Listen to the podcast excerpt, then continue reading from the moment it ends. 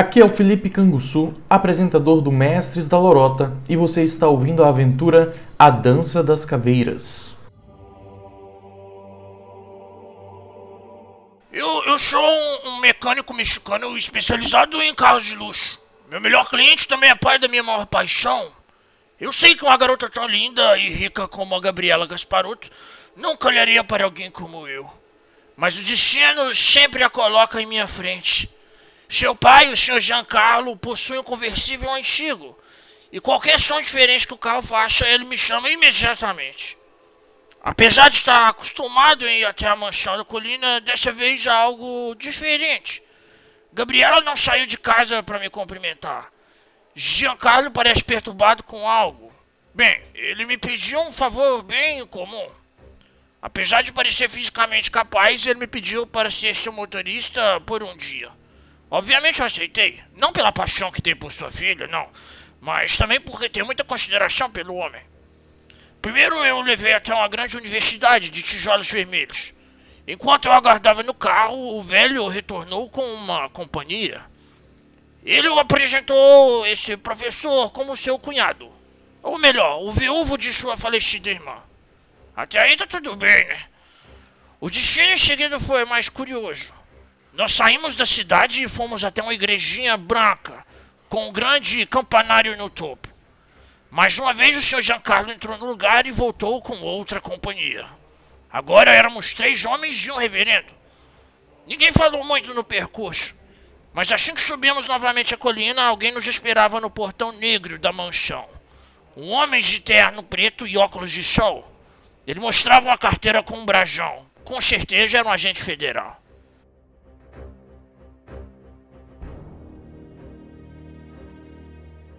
Eu sou o professor universitário neurocientista Shawn Menendez. Doutor, não se esqueça. Sou viúvo e um tanto quanto solitário. Muitos me chamam de peculiar. Aceito tal alcunha de bom grado. A forma como perdi minha esposa Claire gerou um trauma imensurável na minha já sobrecarregada mente. Meu cunhado, irmão de Claire no caso, Giancarlo, tem uma filha, Gabriela, que era muito apegada à tia, mas depois da morte de Claire, por fim, acabei me afastando dos dois. Hoje recebi uma visita surpresa do homem. Ele veio mancando com sua bengala e disse que precisava de mim. Sua filha estava doente e ele queria que eu a visitasse. Não pensei duas vezes antes de ir com ele. Meus alunos estavam de férias e eu tenho muito carinho pela sobrinha de minha falecida esposa. Ao chegar no carro, o motorista nos levou até uma igreja. Nós pegamos mais um passageiro e subimos a estrada tortuosa da colina. Enquanto o carro subia, a estrada íngreme, eu pude ver o letreiro do outro lado da cidade, Hollywood. Uma bela vista, de fato.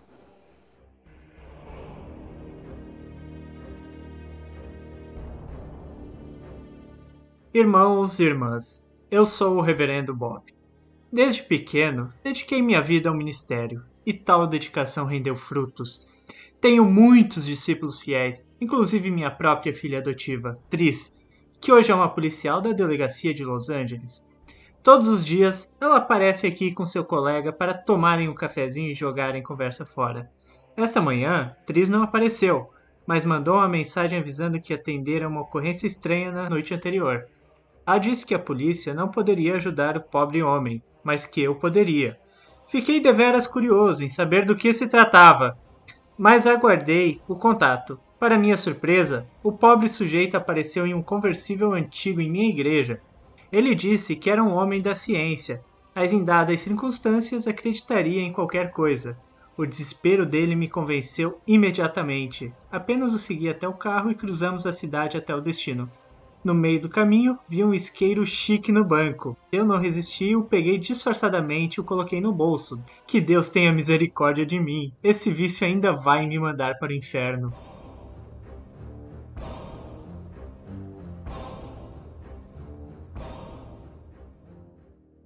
Eu sou o agente especial da CIA, John Smith.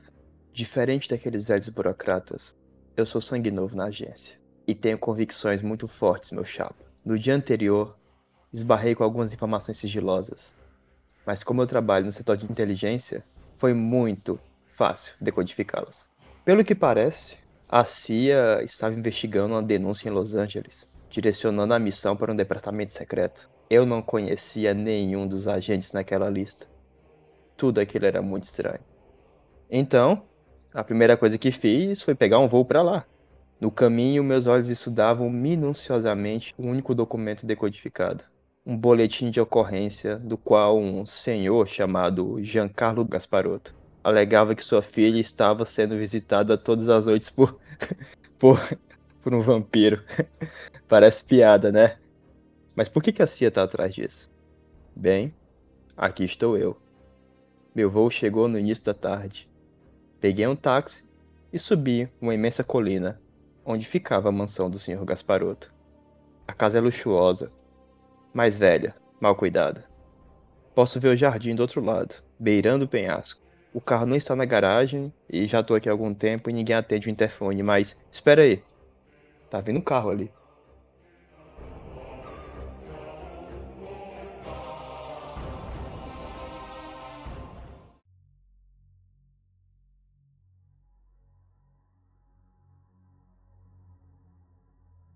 Quando o conversível chega na mansão Giancarlo, ali está um homem parado na porta, com um terno preto, óculos escuro.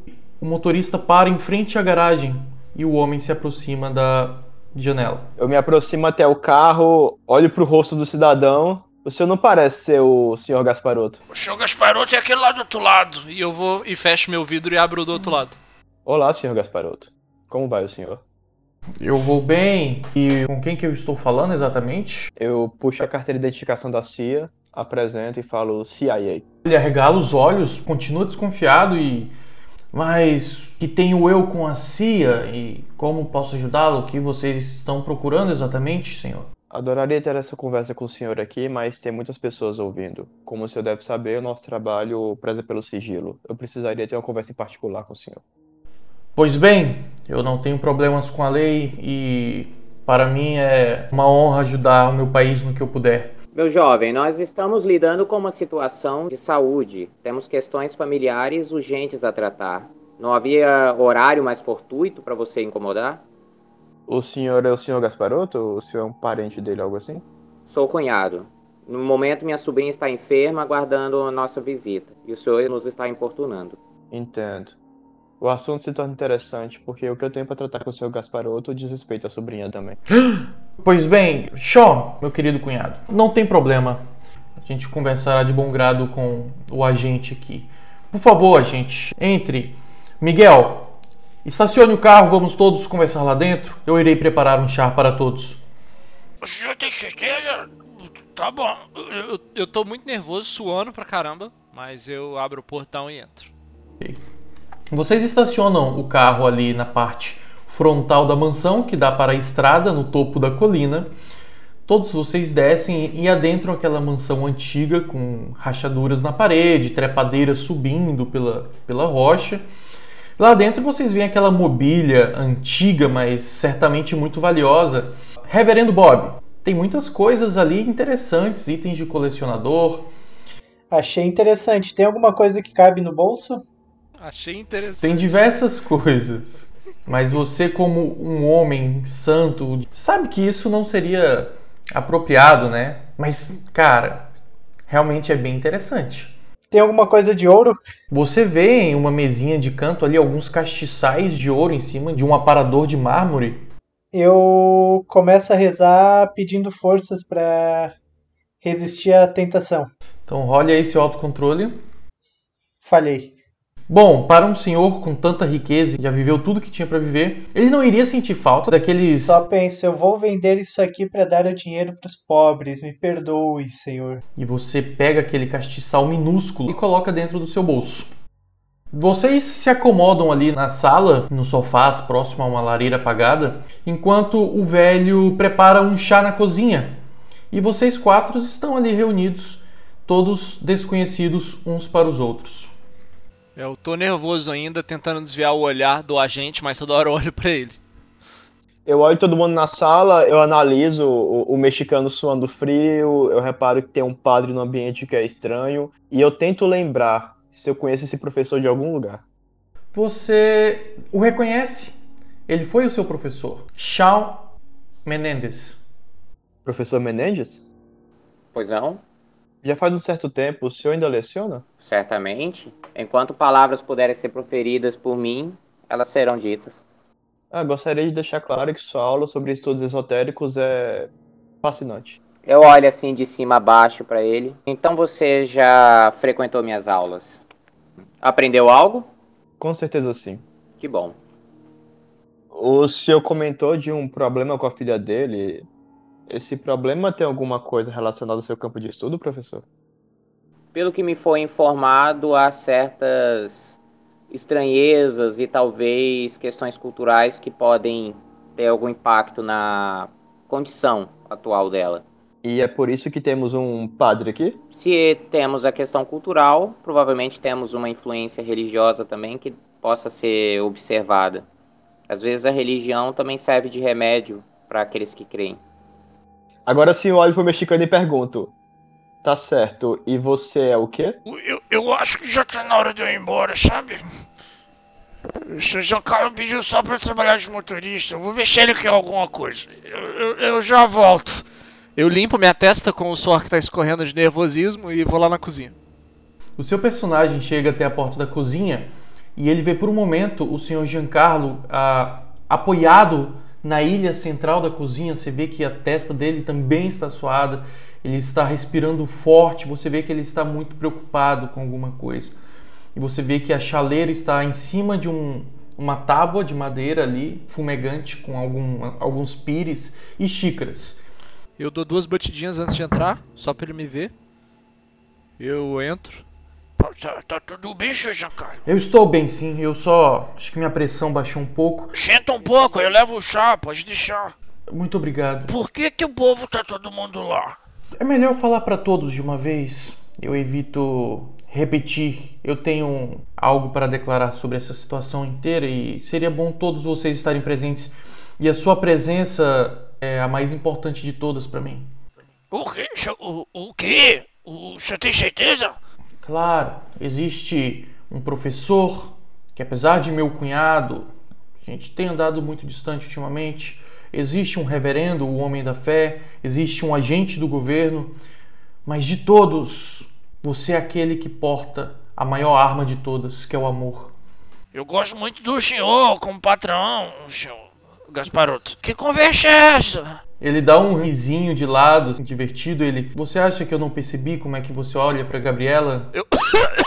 ok, senhor! É claro que não, senhor! Eu fico sem ar um pouco. É, é claro que não, senhor! Completamente com respeito. Eu sei, você sempre foi respeitador. A questão é que nós dois sabemos que Gabriela ela não queria olhar para você. Com todo respeito, não, não me entenda mal mas ela tem a cabeça muito vazia, ela gosta daqueles jovens de tanquinho, com carros caros e que vivem em balada. Na hora que ele fala assim de tanquinho, eu olho para baixo, vejo meu buchinho. Eu sei que você é muito melhor do que a maioria deles. Infelizmente, ela nunca irá reconhecer. Obrigado por falar isso, Giancarlo. Significa muito pra mim, mas deixa eu te perguntar outra coisa. Por que, que a polícia tá aqui também? É o que eu quero saber também. Ah, o senhor não sabe, então, então não é com o senhor. Será que tem chance de ser imigração de novo, senhor Giancarlo? Eu já me acertei com eles. Pode ficar tranquilo que aqui em minha casa quem manda sou eu. Se ele quiser fazer algo com você, ele vai ter que passar pela minha autoridade primeiro.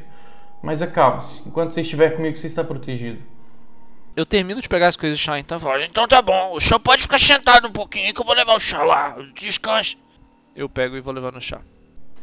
Vocês veem o imigrante ali segurando a bandejinha com as xícaras, ele serve vocês três.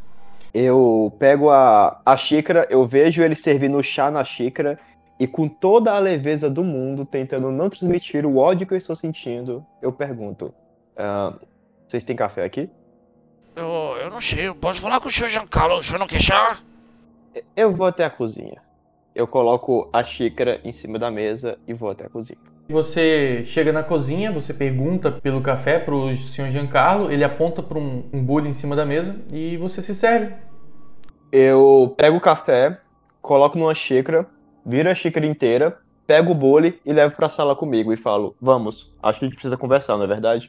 Claro, claro, eu estava apenas respirando um pouco. Eu não ando muito bem esses dias, a idade está pesando. Mas vamos lá.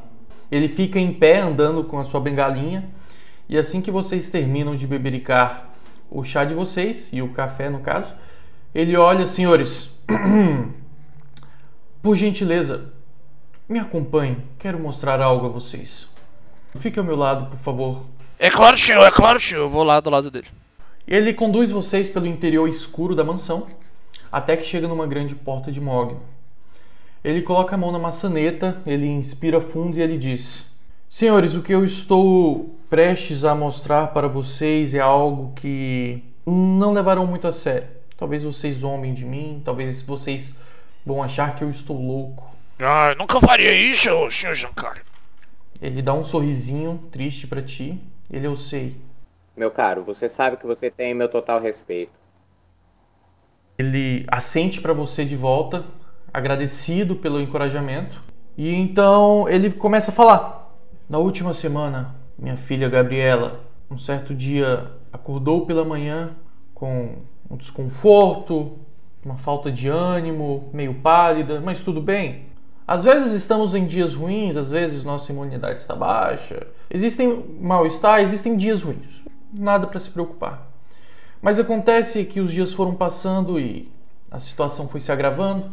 No dia seguinte ela estava mais cansada, mais pálida, e ela começou a demorar para se levantar da cama, até que chegamos no dia de ontem e ela não se levantou. Durante a semana fizemos exames e nos exames não indicava nada demais, apenas que parecia que estava lhe faltando sangue, como se ela tivesse doado uma quantidade de sangue maior do que podia, mas ela não doou sangue nenhum. Então eu perguntei, bastante envergonhado, sobre o seu fluxo mensal, se é que vocês me entendem. Eu apenas faço um gesto com a cabeça. Eu fico todo corado e nervoso de novo. E ela disse que estava tudo regular, eu não entendia por que aqueles sintomas estavam acontecendo com ela. Mas então, noite passada, algo aconteceu, eu ouvi um barulho e eu estava no meu quarto, fui correndo até o quarto dela. Logo que eu cheguei, eu vi as cortinas esvoaçando e ela dormindo profundamente. Mas eu havia fechado a janela, eu tenho certeza que eu tinha. Eu voltei até lá, tranquei novamente o ferrolho da janela. E quando eu olhei, eu vi no pescoço de Gabriela duas marquinhas pequenas, vermelhas, como se fossem mordidas de inseto. E naquela hora, o absurdo, o inimaginável passou pela minha cabeça. Ela estava perdendo sangue. Eu tinha certeza que eu fechei a janela. E ela tinha marcas de mordidas no pescoço. Senhores, eu acredito que Gabriela estava sendo visitada por um vampiro. Imediatamente, eu liguei para a polícia. Eles vieram aqui eu relatei tudo, eles não acharam indício de arrombamento, de invasão. Mostrei a câmera de segurança do lado de fora e a única coisa que viram foi a própria Gabriela abrindo a janela. Mas ele olha para o reverendo Bob, um dos policiais. A sua filha me passou o seu endereço e disse que apesar da polícia não poder nos ajudar, que você poderia. Ah, sim, a atriz, né? Exato. Atriz. Seu Giancarlo, eu sei, eu sei que é sua filha, mas. Será que ela não estava envolvida com algum tipo de, de, de, de droga, senhor? Esses jovens, eles estão meio esquisitos e arredios. Por mais que esse senhor seja tanto quanto ignóbil, a ideia não deixa de ser interessante. Nossa, eu abaixo minha cabeça na hora, tentando ao máximo entender o que é ignóbil para saber se ele me ofendeu ou não. Drogas? Sim, é uma hipótese plausível. Só que seria estranho ela ter marcas no pescoço, né? Não se sabe, acho, de nenhuma droga que cause esse efeito colateral. Os policiais estão tão acostumados a verem todos os tipos de droga e pessoas afetadas por elas que eu acho que eles iriam reconhecer. Talvez não explicasse os sintomas, mas muitas doenças são adquiridas pelo uso de injetáveis. Às vezes a gente tem uma combinação do uso de entorpecentes e o enfraquecimento porventura do, sistema imunológico e talvez ela esteja sendo acometida de alguma doença mais severa. Digamos que a droga poderia explicar os ferimentos e ter servido de entrada para algum vírus ou bactéria mais forte. Em meus anos de espalhando a palavra de Deus, visitando jovens e vi várias coisas que podem ser explicadas da maneira tradicional mas também vi muitas coisas inexplicáveis. Acho que vamos ter que investigar ela para saber se é droga ou se é alguma outra coisa. Concordo. Façamos isso então. Então, então vamos lá. A xerita Gabriela sabe o que a gente faz. Eu não quero entrar no quarto dela desavisado. Não se preocupe, ela está descansando. Então tá bom. Senhores, ele se vira para abrir a porta. Ele espero que o que vocês vejam aqui nesse quarto fique só entre nós. Peço encarecidamente. E ele abre a porta. Vocês entram no lugar, é um quarto bem grande, com cortinas extremamente grossas, deixando o ambiente completamente no escuro. E em uma cama com um dossel, uma coisa meio clássica, vocês veem ali a jovem deitada em cima das cobertas, com o rosto virado para o lado, dormindo profundamente. Qual que é a roupa que ela tá vestindo? Uma camisola comprida até os tornozelos. Eu desvio o olhar, não, não posso olhar não, tá com roupa de dormir. Xerita Gabriela, por favor, bote roupas. Não se incomode com isso. Ela está confortável assim, e no momento isso é prioridade. Eu vou tentar verificar o ambiente primeiro. Olhar pistas, algum tipo de marca, aberturas das janelas, por aí vai. Eu vou abrir a cortina para entrar a iluminação no quarto. Enquanto o agente começa a olhar ao redor de uma maneira bem compenetrada, o reverendo atravessa o quarto. É bom colocar um pouco de luz naquele lugar. Aquele ambiente escuro traz energias muito pesadas. Na hora que ele enfia os dedos entre a fresta da cortina e abre, aquela luz solar do início da tarde cria um grande quadrado que toma a cama onde Gabriela está. E na hora que seus pés são tocados pela luz do sol, ela levanta com um grito estridente. Crê Deus Pai, por Deus. Sai rolando pela cama até cair no chão e depois que cai no chão sai engatinhando para debaixo da cama, se protegendo da luz do sol. Eu começo a fazer o sinal da cruz. É, eu faço sinal da cruz também. Deus Pai Todo-Poderoso. Meu Deus do céu, meu Deus, meu Deus, meu Deus. Fascinante. Eu já tenho minhas suspeitas. Meu caro cunhado, um pouco d'água, por favor. Ele corre até a cabeceira da cama, onde já tem um jarrinho, ele coloca no copo de vidro e traz até você. Eu me aproximo lentamente da beirada da cama, ponho um joelho no chão. Minha querida, aqui é o seu tio, Sean. Você não quer um copo d'água? Você parece cansada. E aí eu coloco o copo no chão e deslizo para debaixo da cama. Na hora que você começa a falar com ela, você consegue ouvir a respiração ofegante vindo debaixo da cama, como um animal acuado, mas você não tem contato visual.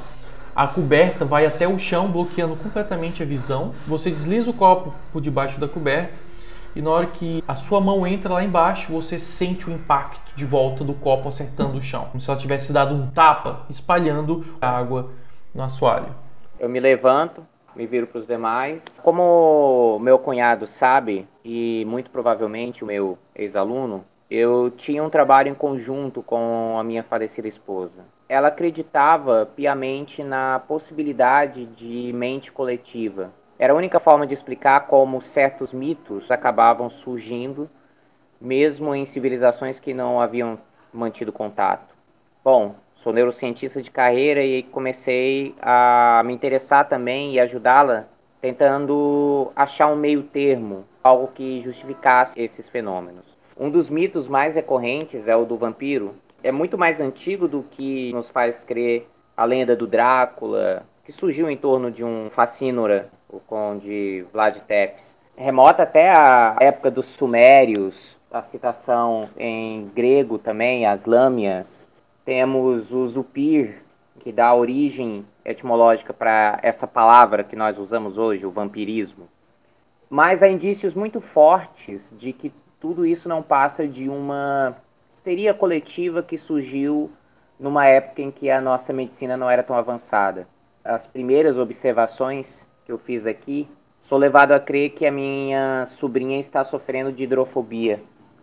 Os sintomas batem. A sua voz grave, o que poderia ser justificado pela rigidez da laringe, um dos sintomas. A sua fobia por luz e por água, daí o nome hidrofobia.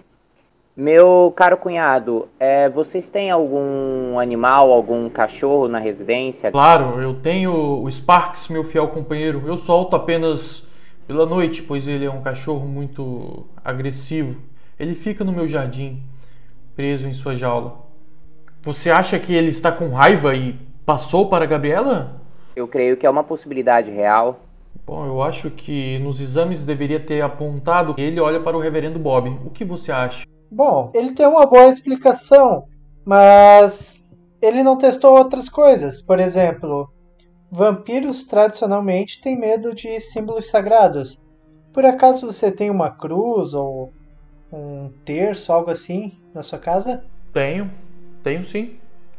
Só um instante. Não, deixa que eu vou pegar, minhas pernas estão melhores. Onde é que fica? No final do corredor está o meu quarto. Ao lado da minha cama, na cabeceira, eu guardo uma Bíblia e um crucifixo, mas não por crenças, é mais uma força do hábito. Meus pais eram católicos e eu sempre mantive a Bíblia de meu velho pai ali. Entendo. Eu vou ali pegar e já volto. Eu tenho um grande questionamento agora. Por que diabos a CIA está interessada nesse caso? Senhor Giancarlo, ele está me devendo uma conversa em particular. Eu faço questão de ter essa conversa neste exato momento. Por favor, agente, venha comigo. E ele te conduz, vocês saem ali do quarto, saem pela porta da frente da mansão e dão a volta para os fundos, onde fica um grande jardim frondoso, mal cuidado e cheio de rosas. O jardim ele fica na beira do penhasco que tem vista para a cidade. Você vê lá do outro lado da cidade a colina com letreiro de Hollywood. Ali no jardim você vê também uma grade com um Rottweiler sobre as patas traseiras, grudado na grade, começa a latir na direção de vocês. Você vê que o velho faz um gesto com a mão e o Rottweiler senta obediente. E vocês começam a caminhar entre as flores. Enquanto eles saem, eu vou fechar novamente a cortina para não incomodar mais minha sobrinha. O jardim fica de frente para a janela da Gabriela, tá? E você vê surgindo ali o senhor Giancarlo e o agente da CIA caminhando lado a lado e você fecha a cortina. Senhor Giancarlo, me responde uma coisa. Qual é seu ramo de atuação profissional? Eu sou um senhor aposentado, muito tempo não trabalho, mas eu deixei um CEO cuidando dos, dos meus investimentos. Eu tenho vários investimentos, mas a minha principal fonte de renda são imóveis. Tenho imóveis em vários lugares. Algo que meus pais começaram, eu apenas continuei. Entendo. Então o senhor tem um vínculo especial com esse imóvel, né? Porque, não querendo ser rude, mas alguém do mercado imobiliário com certeza gostaria de morar em uma casa um pouco mais conservada. Ah, talvez, talvez, a gente. É, a minha casa realmente merece uns rebocos e umas reformas, mas eu perdi essa vaidade há muito tempo. Não me importo tanto. Me tornei um velho recluso que mais me preocupa com as minhas manias e meus hábitos rotineiros do que em renovar coisas e meu jardim está velho, minha casa está velha. Isso já não me incomoda mais. Eu deixo para a Gabriela se preocupar quando eu morrer. Isso é algo interessante, não é, senhor? O senhor tem jardineiro porque apesar do senhor falar que não cuida da sua casa, você tem rosas muito bonitas aqui. As rosas sempre são lindas, não é, gente? Ele toca numa rosa enquanto passa, mas se você observar o padrão aqui, elas não são cuidadas há muito tempo. Eu não pago um jardineiro há muitos anos. O senhor se importaria se eu tirasse uma foto? Eu tenho uns amigos na perícia que são responsáveis pela parte botânica. Eu gostaria de saber como rosas assim conseguem se manter sem nenhum tipo de cuidado. Ele dá de ombros e fala, é claro, fique à vontade. Enquanto eu tô tirando as fotos da Rosa, eu pergunto para ele uma coisa. Você realmente acha que ela está com raiva? Veja bem, a gente. Ontem à noite eu vi duas marcas em seu pescoço e isso eu tenho certeza, pois eu peguei um lencinho e sequei o sangue pessoalmente.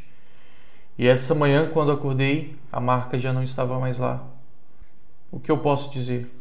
Não me parece algo natural. Bom, seu Jean Carlos, olhando o seu belo Rottweiler ali, é possível perceber que ele não apresenta sintomas de raiva. A boca dele não espuma, ele ainda obedece seus comandos, e apesar de ser um cão raivoso, nesse momento ele está calmo. É, o que eu sei é que animais com raiva, em questão de poucos dias, eles enlouquecem e morrem. Esse não é o caso do Spark, ele sempre teve esse temperamento a vida inteira. E não há nada de diferente nele.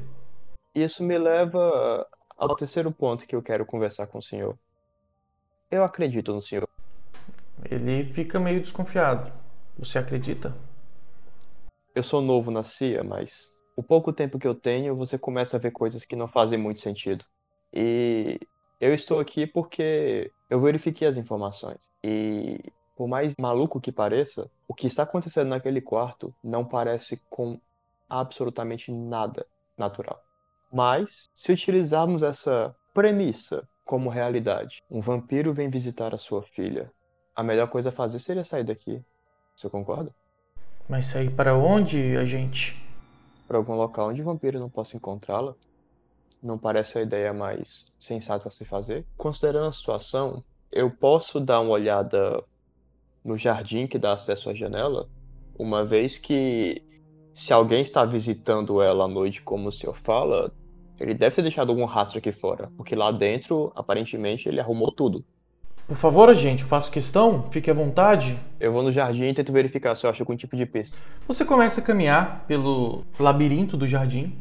Existem algumas estátuas velhas com plantas escalando sua superfície, trepadeiras penduradas em um anjo de pedra, uma fonte quebrada, arbustos e arbustos. Você se aproxima da janela sem sair do jardim e você vê uma falha no gramado. E nessa falha você vê uma parte de barro com alguns relevos.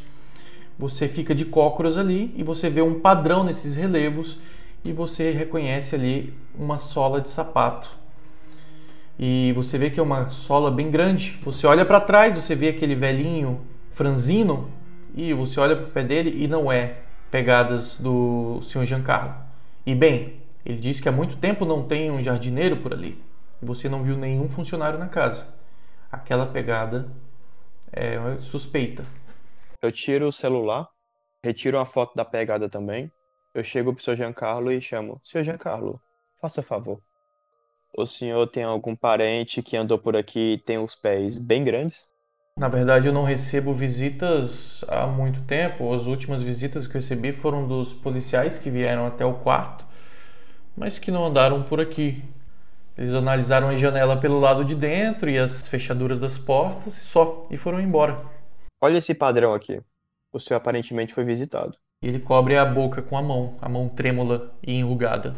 Bom, se eu fosse o senhor, eu não ficaria tão preocupado. Se tá deixando pegadas por aí, não deve ser o vampiro, não é mesmo? E eu tento dar uma risada, tipo, tentando distrair para tirar o nervosismo dele. Ele olha em direção ao penhasco. O céu está carregado com nuvens escuras e a tarde está passando. Olha novamente para você. Onde que ela poderia estar segura? Bom, eu não entendo de vampiros. Essa é uma pergunta que você deveria fazer pro professor e pro reverendo. O que eu posso te falar é que provavelmente se for um vampiro, ele vai voltar. Mas um vampiro deixaria pegadas de bota por aí. Bom, eu vou mandar essa aqui pra perícia também. Talvez eles consigam identificar alguma coisa a respeito disso. Então vamos voltar e, e conversar com eles. Sim, parece bom. Rômulo, Oi? você foi até o quarto, atrás do crucifixo, e você viu aquele quarto com um quadro de moldura dourada antiga, tapeçaria também bem antiga, um quarto de um homem de tradições. Eu boto uma mão do lado do olho direito, outra do la- lado do olho esquerdo e vou reto pra cômoda lá da Bíblia.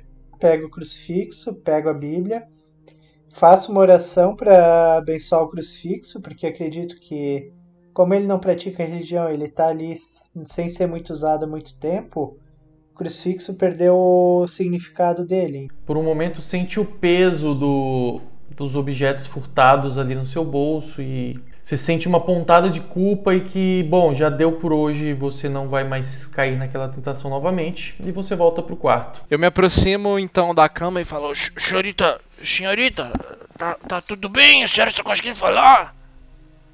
Eu tento ajudar também. Venha, minha querida, deite, deite em sua cama, você precisa descansar. Falou, "X- senhorita Gabriela, eu- eu- nós vamos dar pra você é, é, um pouco de privacidade. A senhora deita na cama, tudo pode ser? Começa a me afeiçoar um pouquinho por esse Brutamontes. Eu viro pra todo mundo e falo: Fala, eu acho, eu acho que ela quer ficar um pouco a sós. Às vezes ela tá passando meio mal, sabe? Vamos, vamos, vamos deixar ela ficar sozinha, pode ser? É, vamos dar um tempo pra ela também. É uma boa ideia. Gabriela, saia. Pode sair, nós vamos deixar você à vontade. Nessa hora que vocês saem, vocês encontram com o senhor Giancarlo e o agente da CIA voltando. Nós estamos saindo do quarto pra deixar ela descansar um pouco. É o melhor mesmo, mas o agente aqui ele suscitou um ponto interessante. Ele acha que nós não estamos seguros aqui nesse lugar. O quê?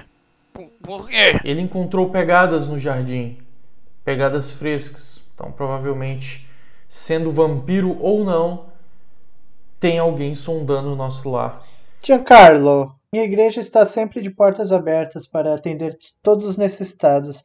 Quiser levar ela para passar a noite lá, eu providencio alguma sala, arrumo alguma cama para ela.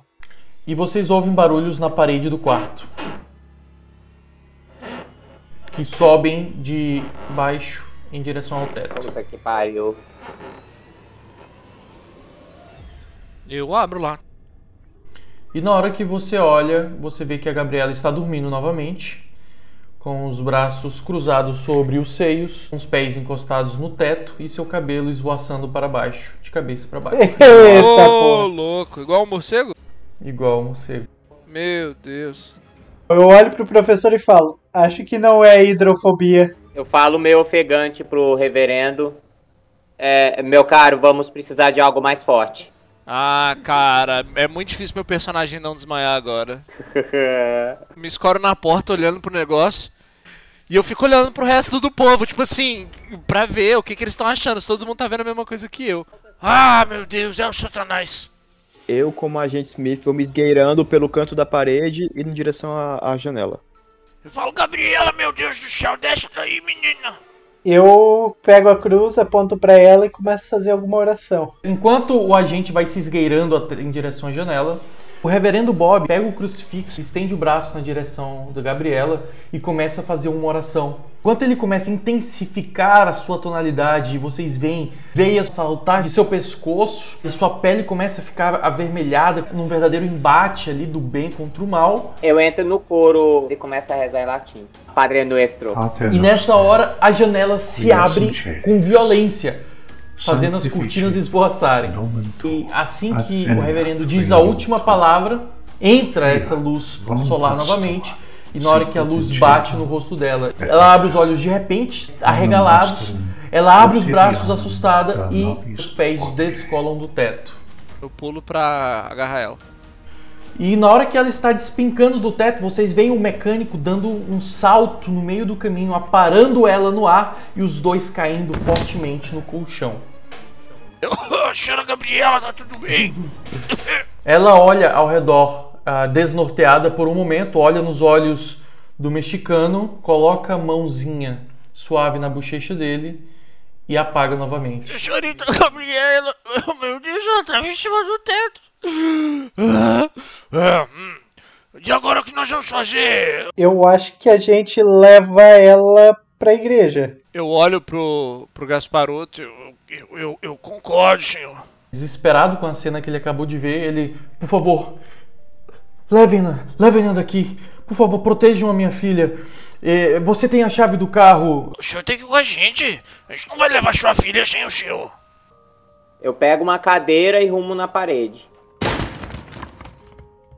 E você vê algumas pernas soltas no chão. Ver se alguma delas é, é pelo menos vagamente pontiaguda. Você vê que duas delas dá pra usar como uma arma, se for o caso.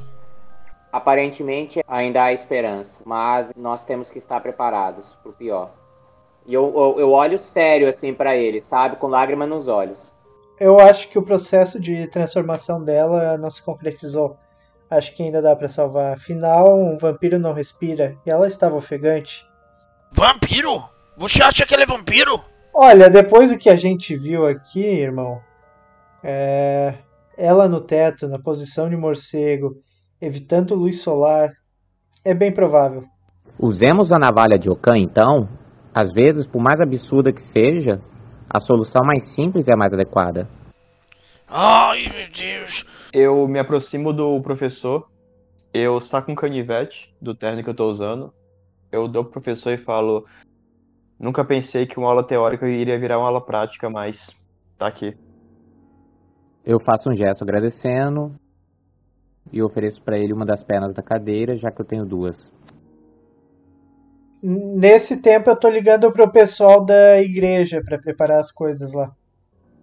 Eu ligo pro Michael, que é o meu braço direito, Sempre lá na igreja. E pra atriz. E que horas que é agora? 5 e 40 por aí. Eita, pô. Se ela, se ela é vampiro, a gente não pode sair daqui de dentro com ela, né? Ela ainda não é um vampiro, ela tá no processo de transformação. Eu corro pra cozinha antes da gente sair, fazer soro caseiro. Vamos logo todos nós no carro. Eu não quero correr o risco de ser parado pela polícia. Mas tem a polícia bem aqui. Eu aponto pro agente. Dá carteirada neles, polícia. Sinceramente, é uma situação de extrema necessidade. Tenho certeza que a polícia não iria se incomodar se o senhor viesse com a gente dentro do carro. É, isso aí, caga na aventura do canguçu. Se você me passa essa segurança, gente, eu só quero fazer algo antes. E ele sai e depois ele volta com segurando uma coleira e o Rottweiler. Uh, upgrade? Esse é o. Ô, Spike. O- Como é que é a minha relação com o Spike? Não é boa. A única pessoa que o Sparks respeita e obedece é o Giancarlo e a Gabriela. É melhor levar o Spike na parte de trás do, do seu Giancarlo. Deixa ele no porta-mala. Apesar de se sentir desconfortável com aquilo, ele não vê muita opção. E ele coloca o cachorro no porta-mala. Eu pego a menina no colo e eu vou levando pro carro. Vocês então é, se amontoam ali no carro, começam a descer a colina e vocês veem que no horizonte, atrás de uma montanha, o sol já começa a se esconder, dando aqueles tons rosas de um lado do planeta, enquanto do outro lado vocês veem a escuridão cobrindo a cabeça de vocês.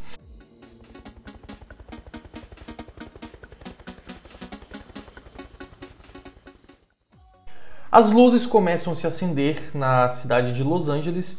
Música começa a surgir de vários lugares: Lamborghinis, Ferraris, carros de luxo, conversíveis para todos os lados, holofotes indicando festas, calçadas cheias de celebridades, paparazzis. Enquanto vocês atravessam a cidade, vocês passam por largas avenidas com quatro, cinco faixas, sempre margeadas por imensas palmeiras gigantescas, maiores até que prédios.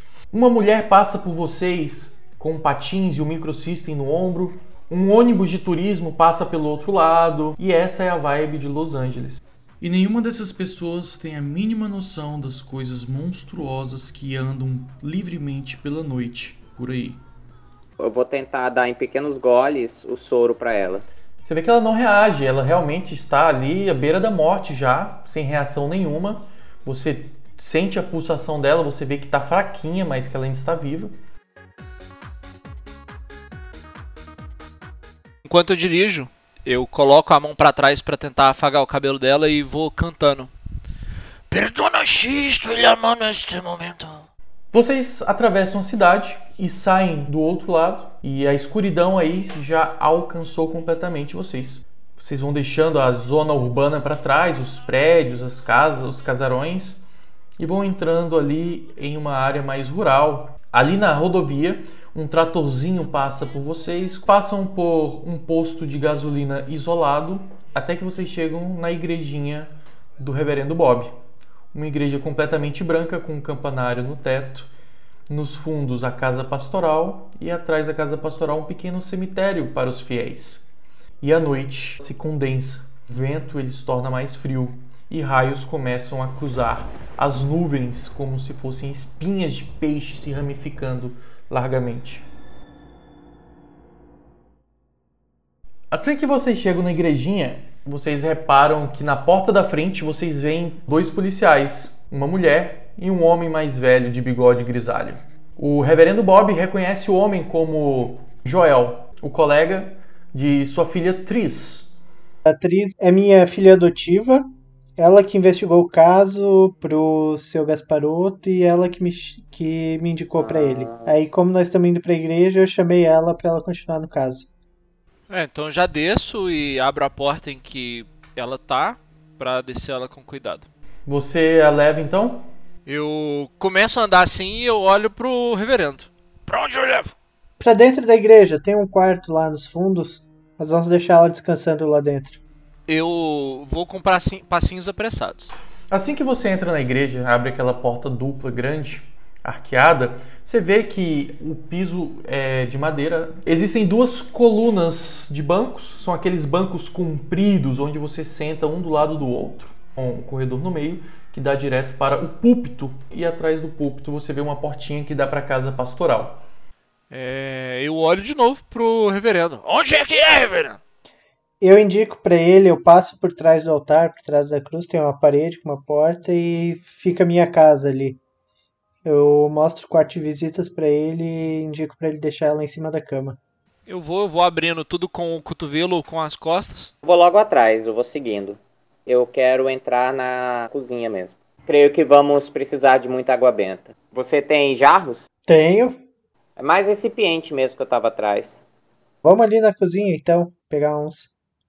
Enquanto vocês estão ali dentro da igreja, começando a se preparar, vocês começam a sentir que o vento ele vai ficando mais forte. Todos foram ali para os fundos, para a casa pastoral, e o agente ficou ali na nave. Agente? Eu quero falar com a Tris. Ela tá onde? Ela tá lá na porta conversando com o colega dela. Os dois estão batendo papo ali do lado de fora. Eu vou até lá conversar com ela e questionar se foi ela que fez a ocorrência dessa situação. Ah, boa noite. Você é atriz? Sim, ela dá um sorriso bem simpático. Sou a filha do reverendo Bob. E você? Quem é? CIA. Agente Smith. Os dois policiais se encaram, preocupados. O policial do bigode grisalho, meio gordinho, ele fala: O que, que a CIA está fazendo aqui? Por acaso, você sabe qual que foi a denúncia desse senhor? Falando sobre vampiros e essas histórias de fantasia? Apesar do senhor achar uma situação jocosa, o senhor assinou o termo mesmo assim, né? Bem, ele quis fazer o boletim de ocorrência, eu não tenho alternativa de não fazer. Ele disse que houve um arrombamento, a gente prestou o auxílio lá. O senhor Gasparotto é um homem poderoso, é um homem rico. Eu não iria ignorar o pedido dele. Também isso não significa que eu vou acreditar que tem um vampiro né, invadindo a casa deles. Bom, Realmente, seria loucura. Vocês enviaram essa notícia crimes para alguém? bom, meu papel é, é simplesmente anotar a, a queixa e passar para frente. Que o inquérito for feito, que a promotoria que se resolva, que eu acho muito difícil nesse caso, porque não tem materialidade nenhuma, não tem crime, não tem suspeita, é só um velho gagá e uma filha que está infelizmente doente. Realmente, todas as suas premissas estão corretas. Ainda assim, a moça está muito doente e o senhor acredita que a última esperança dela está na religião. Deveríamos ao menos respeitar isso. A atriz deve entender muito bem. Ele abaixa os olhos, meio impaciente, e a atriz, ela olha para você e ela, sim, a gente, eu cresci num berço cristão, meu pai é o reverendo dessa igreja, e eu tenho convicções fortes de que nós estamos lidando com algo sobrenatural, apesar do meu colega aqui ele achar que tudo isso é uma palhaçada, mas eu não acho. Ah, mas eu tenho certeza que ao final disso tudo estaremos todos bem, não é verdade? E se, Joel, aparecer um vampiro aqui, tenho certeza que você seria o primeiro a ir lá e entrevistá-lo, não é verdade? Eu já vi esse filme. Tom Cruise, Brad Pitt, não é? ai, ai. É cada coisa que me aparece. Eu pego as mãos assim, eu coloco o nome dos dois, da atriz e do Joel, e falo: É, mas nesse caso eu sou o Brad Pitt, você pode ser o Tom Cruise. E enquanto vocês estão fazendo um piadocas ali na porta, vocês veem um carro se aproximar, meio devagar. Aí a atriz fala: Ah, o Michael! O Michael ele é um dos ajudantes aqui, é um dos irmãos da igreja. O meu pai pediu para ele vir nos ajudar. E ela acena para ele. Esse é o carro dele? Sim, sim, é o carro dele. Você vê que é um sedã preto, com isso filme preto. E é engraçado porque o carro ele não muda de velocidade. E ele começa a sair da estrada, mas ele está indo devagar em direção a um poste de madeira na frente da igreja. E o carro bate nesse poste e fica parado. Três, eu acho que seu amigo não dirige muito bem. Ela coloca a mão na arma e sai correndo em direção ao carro. Vamos lá, Joel. Vamos ajudar o jovem. Vocês correm, ela abre o banco do motorista e você vê uma cara de espanto. Você se aproxima e você não vê ninguém no banco do motorista. Você só vê manchas de sangue espalhado no interior do carro. Certo. Eu tento olhar então ao redor para saber se em algum momento ele caiu na estrada ou algo do gênero. Eu saco a lanterna e vou iluminando a estrada para cima, assim. Vocês que estão na casa pastoral, houve um barulho de batida, um típico som de lataria de carro batendo em alguma coisa. Saio correndo na hora. Eu vou ver o que, que aconteceu. Ah, eu acompanho também, né? E na hora que vocês saem da porta, vocês veem os policiais ao redor de um carro preto. Reverendo Bob, você reconhece o carro do seu discípulo Michael. O agente da CIA, ele tá com a lanterna erguida acima do ombro, apontando para a estrada procurando alguma coisa. Eu falo, ah, tá, é só uma batida de carro. E eu volto pro quarto para ficar com a menina. Vai lá, eu vou ali ver, porque é um dos meus fiéis aqui. Vou ver se ele tá bem lá. A gente, enquanto você passa o feixe de luz ao redor, você não vê nada estranho. Joel, acredito que ele não caiu do carro, não. Seria bom chamar reforço e a perícia. Reverendo, enquanto eles dois estão conversando ali, você se aproxima do carro e você vê o sangue espalhado no interior do carro, vazio, encostado no poste. O Joel coloca a mão no, no rádiozinho do peito e ele coloca a mão no teu ombro e ele fala: Reverendo, você pode vir aqui comigo? Eu digo para ele, pra atriz, pra gente, vamos todos para dentro da igreja. Eu gostaria de falar com você em particular, reverendo. Tudo bem, podemos conversar em particular lá dentro. Então vamos entrar. Falei pro cara acionar o reforço e chamar a perícia, ele vai entrar com o padre dentro da igreja, é isso? Você vê que ele vai falar, ele para um pouco, parece que você percebe que tem algo passando na cabeça dele e ele diz que precisa falar com o reverendo em particular. Tris, eu não sei qual é do seu colega, mas ele não está seguindo o protocolo. Seria bom você acionar o reforço imediatamente e acionar os peritos. Eu vou lá dentro ver o que está acontecendo, daqui a pouco eu volto. Claro, eu vou acionar agora a delegacia e vou dar uma sondada aqui ao redor para ver se eu encontro alguma coisa.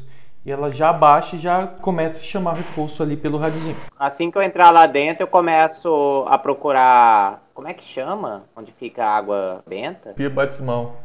Isso, isso. E aí vou enchendo o tanto de jarro que eu consegui levar. Enquanto eu vou andando para dentro da igreja, eu vejo que a atriz ficou ali fora e eu chamo ela de novo para dentro.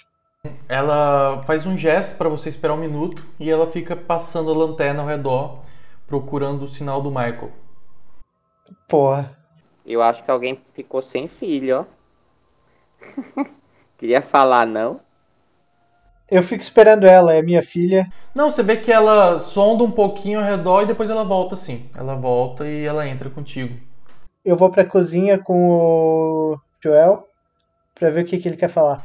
Antes de você ir, ele te segura pelo braço. Eu preciso falar com você imediatamente. Ali mesmo na porta. Tá bom. E ele faz um gesto pra Tris se afastar. Tá, pode ser. E você vê uma angústia nos olhos dele. O que que passa, irmão? Eu não sou um homem da igreja, eu não sei como falar isso, mas eu acho que é mais ou menos assim. Perdoe-me, padre, eu pequei. Me pariu. É bem importante se confessar. Quer ir ali no confessionário? Quer ter um pouco mais de privacidade? Por favor. É, vamos ali. Por favor, por favor. Então eu vou com o cara pro confessionário.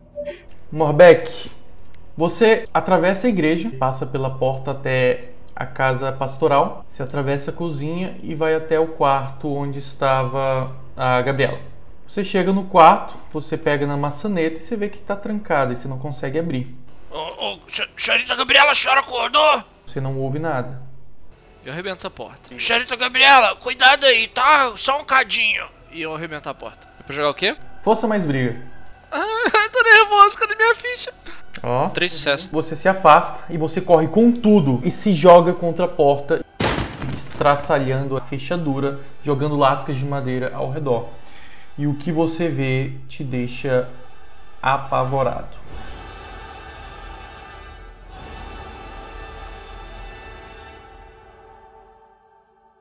Voltando para o reverendo. Ah, se fuder! Xerazade! Ah, Suspense. Reverendo, você está no confessionário. O Joel está do outro lado da gradezinha de madeira e ele fala: Eu não sei como começar, mas tudo começou muitos anos atrás. Eu sou um detetive experiente. Sim, Tris falou muito de você. É bem respeitado também, pelo que eu vejo. Eu andei investigando muitos anos atrás um caso de jovens loiras, bonitas, morrendo sem sangue no corpo. A princípio, a polícia não quis dar continuidade porque não havia indícios de crime nenhum. Eu sabia que tinha algo escondido ali e por fora eu continuei investigando. Até que eu descobri uma jovem que estava passando pela mesma situação. Eu fiz uma vigilância E assim que eu vi um vulto se aproximando da vítima, eu o peguei no ato. Era um vampiro, reverendo. Ele estava se alimentando da jovem. Ele tinha esse, sei lá, esse paladar, essa preferência. E ele sempre se alimentava das mesmas vítimas. Eu não hesitei. Eu comecei a descarregar minha arma nele. E mesmo depois disso, ele se levantou e veio caminhando na minha direção. Ele me segurou pela garganta, reverendo. Olhou para meu nome no meu peito e disse que não iria me matar, mas que iria matar toda a minha família se eu não o ajudasse a partir dali. Qualquer indício, qualquer suspeita, qualquer investigação que estivesse envolvendo esse, esse, essa criatura que eu deveria imediatamente apagar e despistar os investigadores. Até que ontem à noite isso aconteceu novamente. Eu disse que isso não era trabalho para a polícia, que não ia dar em nada, mas a atriz, ah, reverenda, sua filha tinha que falar de você para o Giancarlo. Eu tentei fazer a cabeça dela, dizer para deixar para lá, mas não foi suficiente. E hoje, quando ela me disse que vocês iriam se reunir aqui, que você estava precisando de ajuda, eu desesperado eu liguei para ele. Falei o que estava acontecendo. Me desculpe, reverendo. Eu trouxe a morte para nós. Saio correndo do confessionário agora. O João! Ele está de conluio com o diabo! Nessa hora eu já tiro a estaca do terno, pego um dos jarrinhos aqui, já coloco aí um pouquinho para trás para preparar o embalo e aguardo ele sair. A água benta não vai adiantar. Ele continua sendo humano. Acho que uma arma vai ser mais útil a gente. Eu olho pra gente da CIA. Você tá louco? Você está me pedindo para matar um homem? Eu saio da frente do confessionário, né? Muito provavelmente ele já vai sair atirando. Gente, vocês ouvem um barulho forte vindo da casa pastoral. Como se fosse uma porta sendo arrombada. Ai, meu caralho.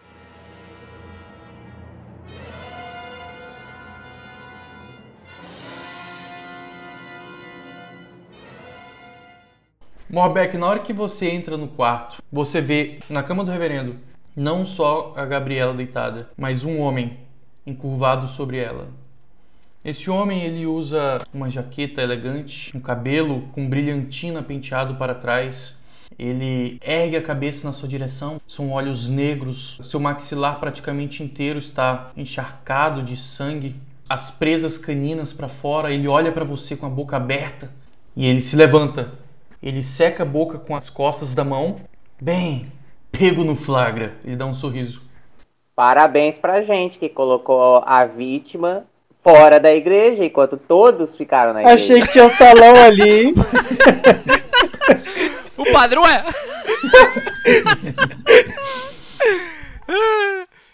Eu não penso duas vezes. Na hora eu já olho para baixo, aquela porta que eu arrebentei com certeza deixou uma lasca boa de eu pegar e já correr na direção desse maluco. Mesmo o impulso que eu tinha pegado para derrubar a porta, eu pego para ir com essa estaca na direção do vampiro com todo o meu corpo. Joga tua destreza mais arma branca. Olha. Falha crítica, fodeu. Você vê uma haste de madeira bifurcada saindo da porta. E você puxa com as duas mãos. Você vê que é uma ponta da haste continua presa na porta e a sua mão sai deslizando, enchendo de farpas. E você solta com um grito, vendo a mão empapada de sangue. O vampiro, com uma gargalhada, foge pela janela.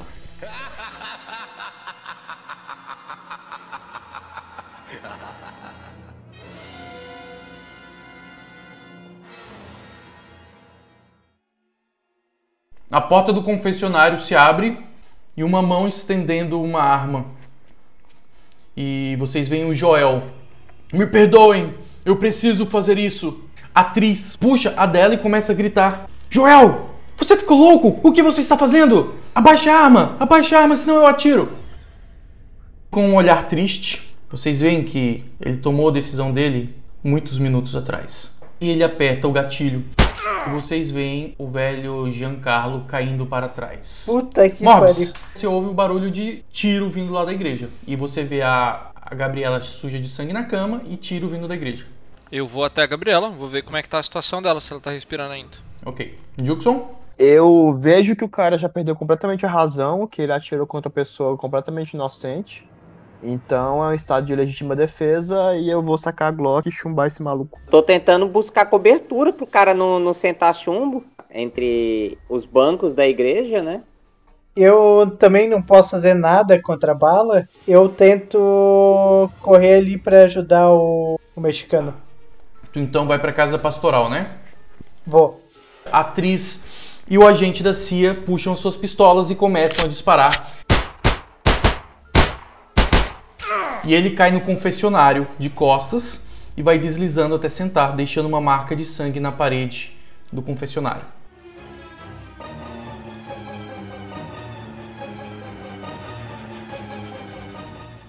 Morbeck, Como é que tá a situação da menina?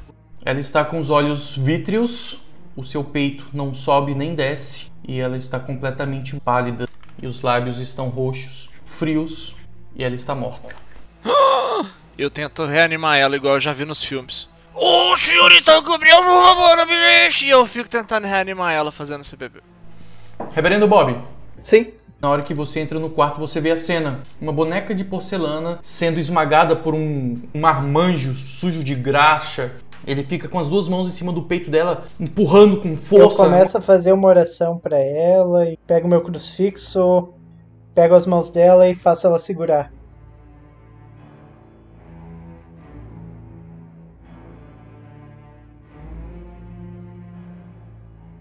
A atriz está atônita, parada na frente da porta, segurando ainda o revólver. Inferno! Eu vou até o corpo do cara pra, che- pra checar se ele tá morto, ou checar a pulsação dele. Na hora que você se aproxima dele, você vê que ele olha pra você com o rosto suado ainda, sem forças, e ele diz: Eu só queria proteger a minha família. Escolheu o jeito errado de fazer isso, amigo. E a cabeça dele pende sobre o peito, morto. Isso quer dizer que eles estão mais enraizados em nossa cultura do que eu imaginava. Sabe-se lá quanto ele sabe ou a quem mais ele tem subornado. Bom, sinceramente, o senhor Giancarlo já está morto. Esse policial também tá morto. Três. A gente tem que sair daqui. E vocês ouvem um rosnado. O quê? Nada. Pá. Professor, você vê o Rottweiler caminhando e pela primeira vez a sua coleira não se estica e o puxa de volta. E ele começa a rosnar. Pra mim, Sim, O Beto, né? Ai, Coitado. ai, ai. Morreu. eu vou andando de ladinho, bem lentamente. Aí eu vou tentar subir num dos bancos. A estaca na mão aqui no jeito.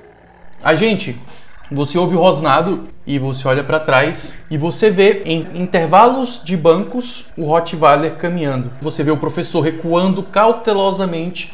Ele meio que tropeça na quina de um banco, ele se atrapalha um pouco e perde toda a segurança que ele estava tentando manter. E você vê o exato momento em que o cachorro decide atacar. Uou.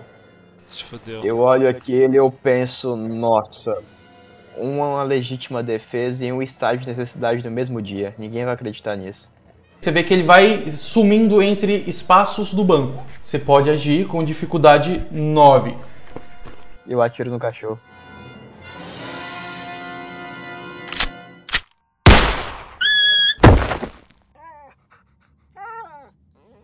Professor, no arco do salto, você ouve o disparo e o cachorro cai de lado na sua frente. E ele, agonizando ali, começa a se arrastar, deixando um rastro de sangue no chão da igreja. Ah, eu caio sentado no banco e vou me afastando. Você vê que ele consegue, com muita dificuldade, se levantar mancando. Ele entra entre dois bancos e cai lá, escondido, chorando baixinho. Fiquei com dó do canídeo. Algum sinal da menina voltar? Eu tô desesperado, eu vou ficar fazendo isso. Qual dos dois tem mais força de vontade aí? Eu tenho 4 de força de vontade. Eu só tenho um. Você desiste facilmente ali, reverendo. Você vê que as palmas das mãos do mecânico estão cobertas de sangue. Enquanto ele pressiona o peito dela na camisola branca, você vê que ele vai empapando mais ainda, espalhando sangue por todo o corpo dela. Eu só quero deixar claro que aquela minha oração não foi pra tentar salvar ela, foi pra caso ela tivesse virado um vampiro e não atacar a gente. Morrer de vez. Por que você parou de rezar? Ainda tem chance, ela, ela, ela vai ficar bem. E vocês dois ouvem um disparo vindo da igreja. Não, não me importo com disparos. E você, reverendo, o que, que você vai fazer? Eu vou pegar um jarro vazio. Eu quero botar o sangue dela no jarro e tentar atrair o vampiro. Você consegue retirar ainda um restinho de sangue, já que o vampiro praticamente bebeu tudo. e você coloca na jarra. Eu pergunto pro mexicano por onde que ele viu o vampiro sair e tento seguir rastro. O, o, por que você vai seguir o vampiro? Temos que salvar a senhorita Gabriela. Ela não pode morrer assim. e eu continuo lá. Eu pulo a janela e tento procurar pegada, qualquer coisa que me indique a direção dele. Você salta pela janela e você entra no cemitériozinho particular onde você normalmente faz os funerais dos seus fiéis. E você vê crucifixos, lápides, estátuas, arcanjos, mausoléus, corredor com paralelepípedos no chão, logo à frente, um vulto preto passando. E em um desses momentos você vê o rosto branco com um sorriso vermelho, um sorriso sádico, divertido. Para ele é apenas uma brincadeira de pega-pega. Eu pego o sangue do jarrinho e jogo no chão na minha frente. Ele surge na esquina de um mausoléu, encosta o ombro na parede, cruza os braços, cruza as pernas e ele olha para o sangue sorrindo e ele diz: O que você acha que eu sou, reverendo? Uma espécie de animal, um cachorrinho que você joga o osso e ele vem correndo? Você está de brincadeira comigo, não é? Ai, como eu me divirto.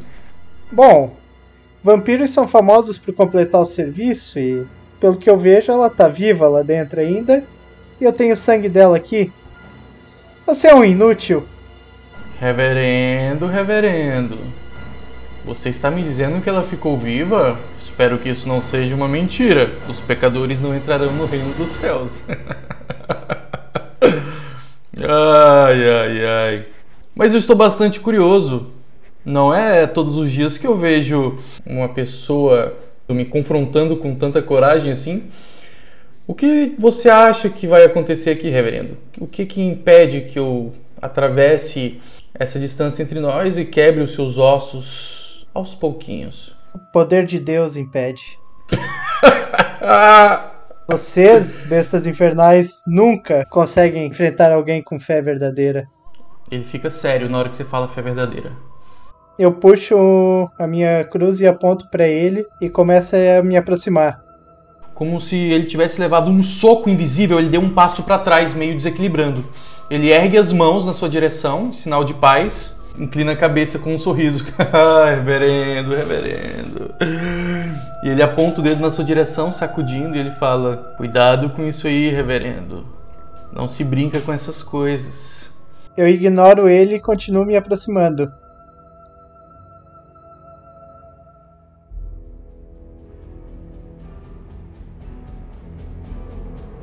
Agente e professor. Bom, situação terminada, eu vou atrás da casa paroquial. Já que tudo resolveu aqui, eu vou atrás também, vou junto. Na hora que vocês dois correm, a atriz fala: Eu vou cuidar do senhor Giancarlo. Vocês atravessam a porta e entram na casa pastoral. Na hora que vocês entram, vocês ouvem um barulho de tiros vindo da igreja. Eita porra! Três. Uai, cara, eu tô na dúvida agora. Eu vou voltar, cara, me esgueirando devagarzinho para tentar olhar de volta na igreja e ver o que, que a atriz tá fazendo. Eu retrocedo um pouco também, para ver o que, que é que tá rolando. Uh, Morbeck? Eu só abraço ela então e fico chorando descontroladamente, sem me importar com os arredores. Eu devia ter quando você estava viva, me desculpe, mas eu estava com medo do seu pai, e você estava salvando. Mas é sério, nunca lembro. E eu fico lá chorando descontroladamente. Agente Smith e professor, vocês voltam para a igreja, vocês olham ao redor e vocês veem entre dois bancos as pernas com o uniforme policial, provavelmente as pernas de Tris caída no chão. Ih, cuzão. Minha primeira reação é procurar outro policial. O outro policial continua lá caído, encostado no confessionário. Continuo lá, lá na porta, eu tô olhando só de esgueiro. Eu vou até lá e vou ver, vou ver o corpo dela, cara. Você se aproxima do corpo dela e você vê que ela tem um ferimento na testa, uma pancada e um pouco de sangue. E ao lado dela você vê o corpo do Giancarlo ainda. Ele tá vivo? Não. E ela tá com um corte na testa que você falou, uma pancada? Isso. Não parece um tiro, então? Não. A mão dela tá na arma ainda? A arma tá caída do lado dela. Eu pego a arma e começo a procurar ao redor.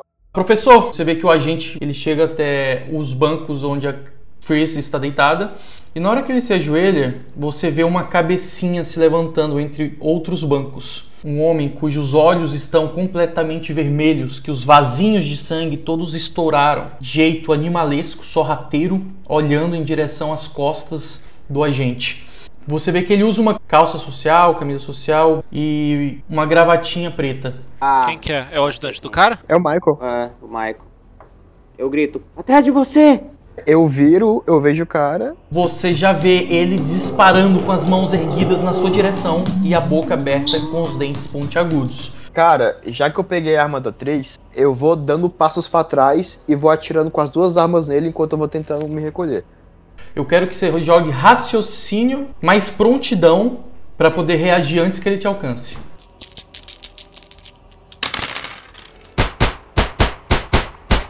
Ele não sente o tiro, ele não recua, vai pulando na sua direção, você vai recuando até que você chega na parede e não tem como fugir mais. Enquanto isso, eu vou correr na direção das costas do vampiro. Vou arremessar o jarro em cima dele. Nas costas, aonde eu conseguir acertar. Destreza mais esporte. O jarro faz um ar pela igreja e cai no chão, se espatifando pelo assoalho. Reverendo, o vampiro ele começa a recuar enquanto você se aproxima. Eu vou continuar me aproximando, tentando encurralar ele. Alguma cruz maior no cemitério, lápide, não sei.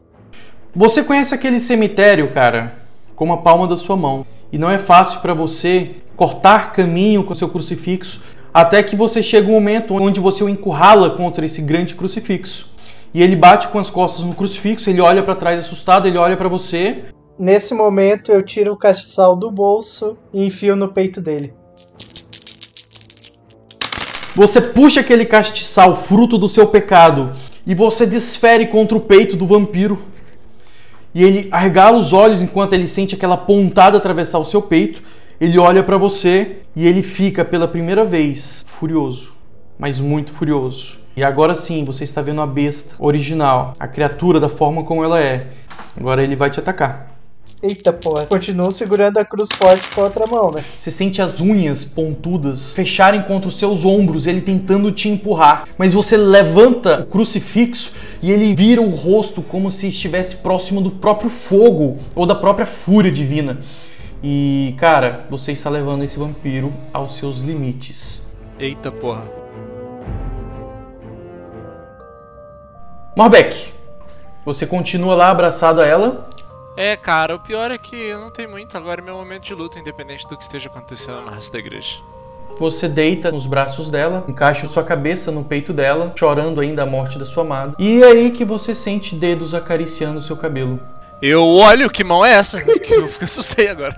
Você sente esses mesmos dedos puxando seu cabelo para trás e você vê os olhos famintos em frenesi de uma recém-abraçada. Senhorita Gabriela, a senhora está viva, que coisa boa, senhorita Gabriela. Eu fico muito feliz. E aí ela abre a boca.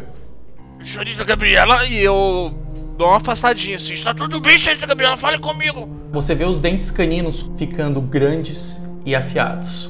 Ah, mas eu já consertei muito carro. Eu boto um... Eu boto meu cotovelo. Eu boto meu cotovelo esquerdo. Eu boto meu cotovelo esquerdo, colocando todo o peso do meu corpo em cima da testa dela. Eu coloco acima da boca dela e espremo a minha mão pra sair mais e mais sangue. Enquanto eu fico com o cotovelo do meu braço esquerdo acima da cabeça pra eu não conseguir levantar da cama, deixando jorrar sangue em cima da boca. Vamos fazer um teste resistido de força aí então.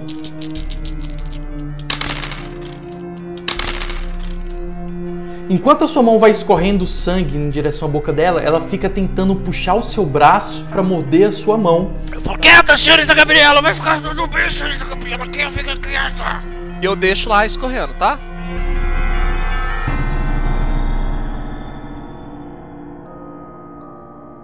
Agente Smith, você está pressionado contra a parede pelo Michael, o discípulo do reverendo.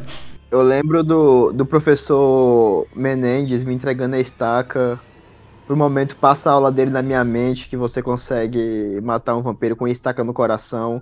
Tiros de pistola simplesmente fizeram um carinho nele. Eu solto as armas, saco a estaca que o professor me deu e tá dentro do meu terno e vou tentar estaquear esse vampiro no coração. Rola aí tua destreza mais arma branca. Você abre as suas mãos e enquanto as armas caem, você puxa a estaca do seu casaco e você com as duas mãos enfia no peito dele. Só que isso não para a criatura. Ele continua vindo na sua direção. Enquanto você enfia a estaca no peito dele, ele fecha as presas no seu ombro e você sente um naco de carne, um pedaço do músculo sendo arrancado enquanto ele puxa esfomeado. Rolou. Professor, você vê a cena. Tá mordendo o pescoço dele. É, entre o pescoço e o ombro, mais pro ombro do que o pescoço. Qual ombro? O esquerdo. Eu vou dar um encontrão com o ombro nas costas do vampiro, na altura do peito. Joga aí tua força mais briga. Caralho, meu irmão! Boa, Beto, cincão. Gire pra sua esquerda, gente! Eu escuto, cara. E o professor vem como uma bala de canhão e se joga com tudo contra as costas do vampiro. E ele se choca de cara com a parede que faz estremecer a estrutura da igreja. E a ponta da estaca sai toda melada de sangue pelas suas costas. E o vampiro fica petrificado e cai de costas no chão, sem movimento. Caraca. Eu ofegante, né? Eu vou até o agente e vejo como é que ele tá. Tudo bem, agente? Você vê bastante sangue escorrendo pelo ombro dele. Vamos, depois eu resolvo isso aqui. Agora a gente só tem o quê? Uma estaca. Eu vou atrás de mais um do- dos jarros que eu tiver deixado lá. Agora eu já começo a correr logo. Em direção ao, à parte de trás da igreja. Segura ele.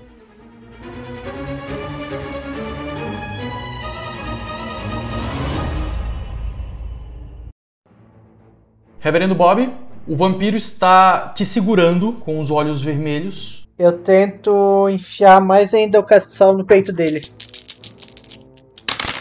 Você começa a enfiar o castiçal por dentro do peito dele e você sente deslizando ali, passando entre ossos, entre os órgãos duros e borrachudos do corpo dele, e você vê que ele não dá muita importância para aquilo. O que mais o assusta é a cruz. E eu continuo apontando ela pra ele com força. Ele te segura com força e te joga pro lado e você se choca contra a parede. E ele se afasta de você e ele começa a recuar andando para trás. Ele puxa o castiçal coberto de sangue, joga no chão bravo e sai correndo. Eu vou meio cambaleando e tento ir atrás dele. Norbeck, você está ali há algum tempo alimentando já a Gabriela, até que de repente ela para de beber o sangue, para de olhar para sua mão, para de lutar. Ela olha para as próprias mãos e ela olha para você e de repente ela se joga pro lado assustada. Parece que pela primeira vez tendo consciência do que está acontecendo ao redor. E ela tá muito apavorada, muito assustada. Senhorita, senhorita Gabriela, a está bem? A está viva? O que está acontecendo? Por que, que eu estou coberta de sangue? O que, está... o que, que você fez? Se afaste de mim! Se afaste de mim, por favor! E ela vai dando a volta pelo quarto, pra longe de você. Calma, calma senhorita Gabriela. O vampiro, ele, ele, ele estava em cima da senhora e, e, e eu pensei que você tinha morrido. Vampiro, do que você está falando? Você, você é um, um louco, um psicopata? Por favor! E ela se vira e sai correndo. Você não se lembra de nada? Espere, senhorita Gabriela, espere. E eu vou seguindo ela, mas sem parar ela. Agente e professor. Na hora que vocês chegam na casa pastoral, vocês veem a Gabriela correndo, saindo de um quarto. De repente, ela abaixa e coloca as mãos no chão e corre como se fosse um cachorro. E ela dá um salto pela janela, com a camisola branca coberta de sangue. E vocês até correm para tentar alcançá-la, mas vocês olham pela janela e veem ela correndo muito rápido, noite adentro, como um animal desesperado e solitário. E ela some na escuridão. Vocês se encontram ali na cozinha, nessa, nesse momento em que ela pula pela janela. A senhorita Gabriela, ela está viva, mas esquisita. Onde é que está o vampiro? Oh, ele, ele foi pra lá, eu aponto pra janela. Eu acho que os- o, o reverendo seguiu ele. Ele está em perigo, devemos ajudá-lo. Vamos. E eu sigo em direção à janela. É, boa sorte, eu, eu tenho que ir atrás da senhorita Gabriela. Ela pode, ela pode estar meio esquisita, mas eu, ela ainda é a senhorita Gabriela. A Gabriela, ela não correria em quatro patas. Acorde, seu idiota. Ela já não é mais a criança que já foi. Eu olho pra ele sem conseguir assimilar o que ele acabou de falar. E eu viro na direção que a Gabriela correu e saio gritando. Senhorita Gabriela, senhorita Gabriela. Eu vou atrás do padre e do vampiro, né?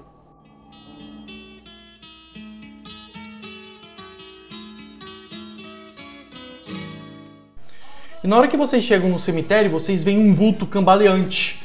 Um homem de terno jeans caro, uma camisa de seda coberta de sangue, cabelo na brilhantina para trás, só que com alguns fios agora bagunçados, o rosto sujo de sangue, os olhos pretos. Ele vai com as mãos tocando nas paredes, cambaleando, até que ele dá de cara com vocês. E mais atrás, vocês veem o reverendo surgindo, também cambaleante, segurando um crucifixo na mão. E o vampiro está entre vocês três. A minha primeira reação é arrumar o jarro na cara dele. Ele começa a secar, desesperado, e aquela água se mistura com sangue na pele dele. E reverendo, você sabe que tipo de água que é aquela? Ele tá de costas para mim? Sim. Eu chego tentando enfiar o crucifixo na nuca dele. E joga tua fé então. Professor, você só vê o reverendo chegando por trás com o crucifixo e enfinca o crucifixo na nuca, gritando: Volte para o inferno, criatura das trevas! Você vê que onde a água benta atingiu, ela entra em combustão e ele começa a pegar fogo e se torna uma tocha humana. E ele começa a bater no próprio rosto e cambalear e girar e se contorcer ali entre vocês. E só por garantia eu tento, tento enfiar a estaca no peito dele, mesmo que seja arriscado, já que ele tá em chamas. Né?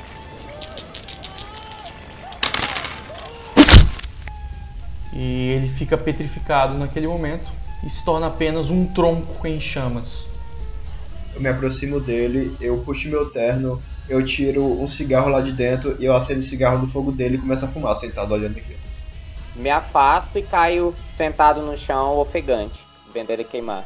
Norbeck, você corre ali pelo campo, você fica gritando pelo nome da Gabriela, não demora muito para ela sumir do seu campo de visão. E em poucos minutos ela estará na cidade com uma noite alucinante, com muitas festas, muitos jovens, muitas drogas. E lá está uma garota bela correndo com as quatro patas cobertas de sangue, entrando para uma nova vida, entrando no mundo das trevas.